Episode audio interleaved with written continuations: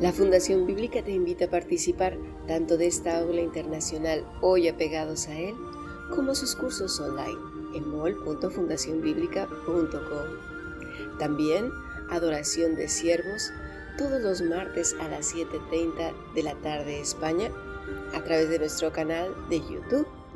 Para cualquier información escribe a fundacionbiblica.gmail.com. Aprendamos juntos del Maestro. Te esperamos.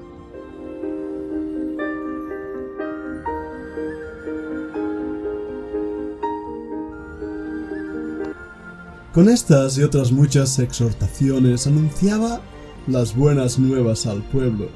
Lucas 3, 18. Bienvenidos a un nuevo podcast de nuestro grupo internacional. Hoy estamos apegados a ti. Qué tremendo versículo hemos leído. Juan el Bautista ahí en el desierto anunciando las buenas nuevas, el Evangelio, porque al fin y al cabo esa es la palabra buenas nuevas, del griego Evangelion, como vamos a ver. Pero si seguimos leyendo el pasaje que nos ocupa hoy, leemos el versículo 19. Entonces Herodes el tetrarca, siendo reprendido por Juan a causa de Herodías mujer de Felipe su hermano y de todas las maldades que Herodes había hecho, sobre todas ellas, añadió además esta, encerró a Juan en la cárcel. Wow, pensé que el trabajo de este profeta era predicar el Evangelio, y de repente aquí lo encuentro, denunciando el pecado, poniendo su dedo en la nariz de este Herodes y diciéndole lo mal que estaba su vida y sus relaciones con muchos de los que le rodeaban y todas las maldades que Herodes había hecho. El gran constructor de fortalezas, palacios, ciudades, este gran Herodes, ahora iba a ser reprendido por alguien que le hablaba de buenas nuevas. Creo que tal vez no hemos entendido bien bien qué quería decir las buenas nuevas, el Evangelio. Vamos a intentar ver en las escrituras ¿Qué quiere decir esto de buenas nuevas? El Evangelio es el anuncio de buenas noticias. Particularmente en los Evangelios es el anuncio de la vida de Cristo, de su muerte y resurrección, y cómo Él ha traído la salvación para Israel y para el mundo entero. Cuando la palabra Evangelio se presenta en forma mayúscula se está refiriendo a esos cuatro libros de la escritura. Pero tenemos que ir al hebreo. Tenemos que ir al hebreo para entender esa palabra besorá. Quiere decir mensaje, buenas noticias. Y el verbo basar, anunciar el mensaje, poder compartir las buenas noticias. Cuando vemos la forma del participio esa forma verbal quiere decir a alguien o uno que anuncia las buenas noticias. De nuevo, tenemos que regresar al profeta Isaías en el capítulo 52 y versículo 7. Ahí leemos, Cuán hermosos son sobre los montes los pies del que trae alegres nuevas, del que anuncia la paz, del que trae nuevas del bien, del que publica salvación, del que dice a Sión, Tu Dios reina. Isaías el profeta del Antiguo Testamento es uno de los primeros en usar esa palabra bazar, las buenas nuevas de salvación. Ahora, es cierto que esa palabra era normalmente usada y referida a los anuncios de victorias en batallas. Incluía las buenas nuevas de la salvación de los enemigos. Y lo vemos también, por ejemplo, en ese pasaje de Isaías 52.7 había buenas nuevas, había victoria. Es interesante que más tarde la Septuaginta va a traducir la palabra hebrea con la palabra griega evangelion o evangelion. Buenas noticias, un buen mensaje. De esta manera, esa idea es tomada para hablar sobre la obra del Señor Jesucristo dando victoria sobre nuestros enemigos, la muerte y el pecado. El Evangelio es la buena noticia en cuanto a la victoria de Dios sobre la muerte, el pecado y el gozo que nosotros tenemos de recibir la promesa de la vida eterna. Eso es el Evangelio. Pero pensamos un momento en lo que estamos diciendo. Recuerdo la historia de el conocido filósofo Sócrates. Se cuenta que Sócrates se paseaba por Atenas en plena luz del día con una antorcha en sus manos. Alguien se acercó a él y le dijo, Maestro, ¿qué haces con esa antorcha? Sócrates respondió, Busco un hombre. Esa llamada de atención del filósofo dejó en shock a quien lo escuchaba. Pero es que los griegos siempre estaban buscando algo nuevo, buscando buenas nuevas. Y por eso el saludo hebreo era shalom, que quiere decir paz, o sobre ti sea la paz. Pero para los griegos era evangelion, dame una buena noticia. La gente de nuestros días sigue intentando buscar buenas noticias.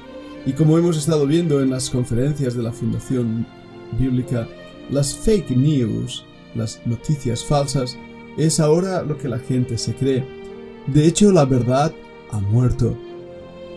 Dios ha muerto, dijo Nietzsche. Pero vemos también que el hombre murió en una generación que lo ha desdibujado, en una generación que lo ha desmembrado. El hombre queda, por lo tanto, deshecho de su propia esencia y la imagen de Dios se pierde absolutamente. Pero el tiempo en que vivimos da un paso más allá. La verdad ha muerto. Y cuando hablamos de esta verdad, no nos referimos a la verdad bíblica, la verdad os hará libres, dice la escritura, sino la verdad como esencia de la vida misma. ¿Qué es verdad? dijo Pilato. Bueno, ¿qué son las buenas noticias? ¿Qué es el Evangelio? Tal vez deberíamos empezar por ahí. Porque incluso hoy dentro del cristianismo nominal se habla de otro evangelio. Y eso nos recuerda lo que dice el apóstol Pablo. Vayamos un momento a leer las escrituras. Leamos 2 Corintios 11:4 donde leemos, porque si viene alguno predicando a otro Jesús que el que os hemos predicado, o si recibís otro espíritu que el que habéis recibido, u otro evangelio que el que habéis aceptado, bien lo toleráis. Y mira ahora en Gálatas 1.8. Más si aún nosotros o un ángel del cielo os anunciare otro evangelio diferente del que os hemos anunciado, sea anatema. ¿No os llama la atención el hecho de que pueda haber otro evangelio, otras buenas noticias? ¿A qué se estaba refiriendo Pablo? Bueno, tenemos que ver la palabra otro. En griego hay dos palabras para otro. Uno es otro de diferente tipo y otra palabra los quiere decir otro del mismo tipo, semejante a. Aquí vemos una palabra utilizada que implica que el Evangelio falso es muy cercano al verdadero. Por eso es otro Evangelio, porque se parece al verdadero, pero no es lo mismo. Es algo totalmente diferente. Pero tiene rasgos del verdadero. Y es aquí donde entra la gran confusión que estamos viendo en nuestros días, donde las buenas nuevas de salvación han sido reemplazadas por las buenas nuevas de un mensaje positivo, de un deseo ardiente de conseguir lo que uno quiere en este mundo, el triunfo, la riqueza, la bendición de Dios, dirán algunos el poder ser bendecido de Dios con un cuerpo sano, fuerte y saludable, el poder tener una mansión, una casa bonita y grande, el poder tener todas las cosas que Instagram nos regala. Y así pensamos que tenemos el derecho de conseguir esas cosas porque hemos oído las buenas nuevas y Dios se convierte en el mago de la lámpara maravillosa.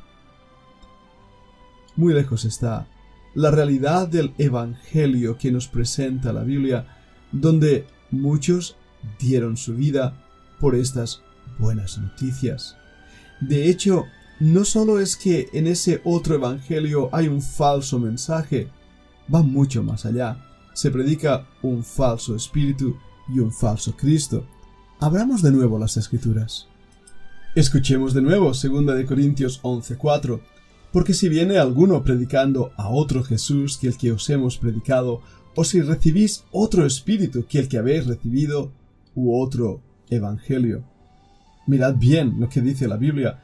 Es posible predicar no solo una falsa nueva noticia o buena noticia, pero aún lo que es peor, un falso Jesús, un falso espíritu. La serpiente antigua con su astucia engañó a Eva, nos dirá el escritor de Corintio, pero vuestros sentidos sean de alguna manera extraviados de la sincera fidelidad a Cristo. Pensemos lo que estamos hablando aquí. Es posible que miles de personas hayan abrazado un falso Cristo, un falso espíritu, un falso evangelio. ¿Y cuántas veces hemos estado hablando aquí, incluso en los podcasts o desde las predicaciones de la Fundación Bíblica, de esas oraciones de tres minutos que dan cierta paz mental y que quitan la culpabilidad por un momento, pero que no convierten a nadie.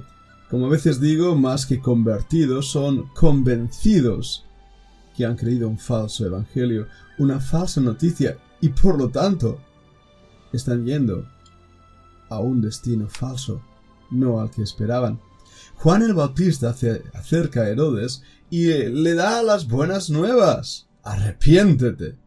Ese fue el mensaje que Juan predicaba a la gente. Arrepentíos, porque el reino de los cielos se ha acercado.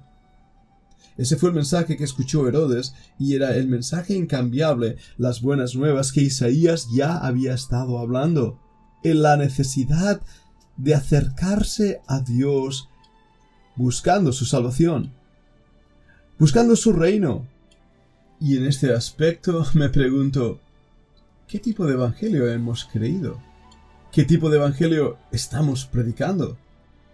¿Qué tipo de evangelio de buenas nuevas está el mundo escuchando en nuestras vidas, en nuestros labios? Bueno, vamos a hablar de esto en el siguiente podcast. Te invito a escucharlo.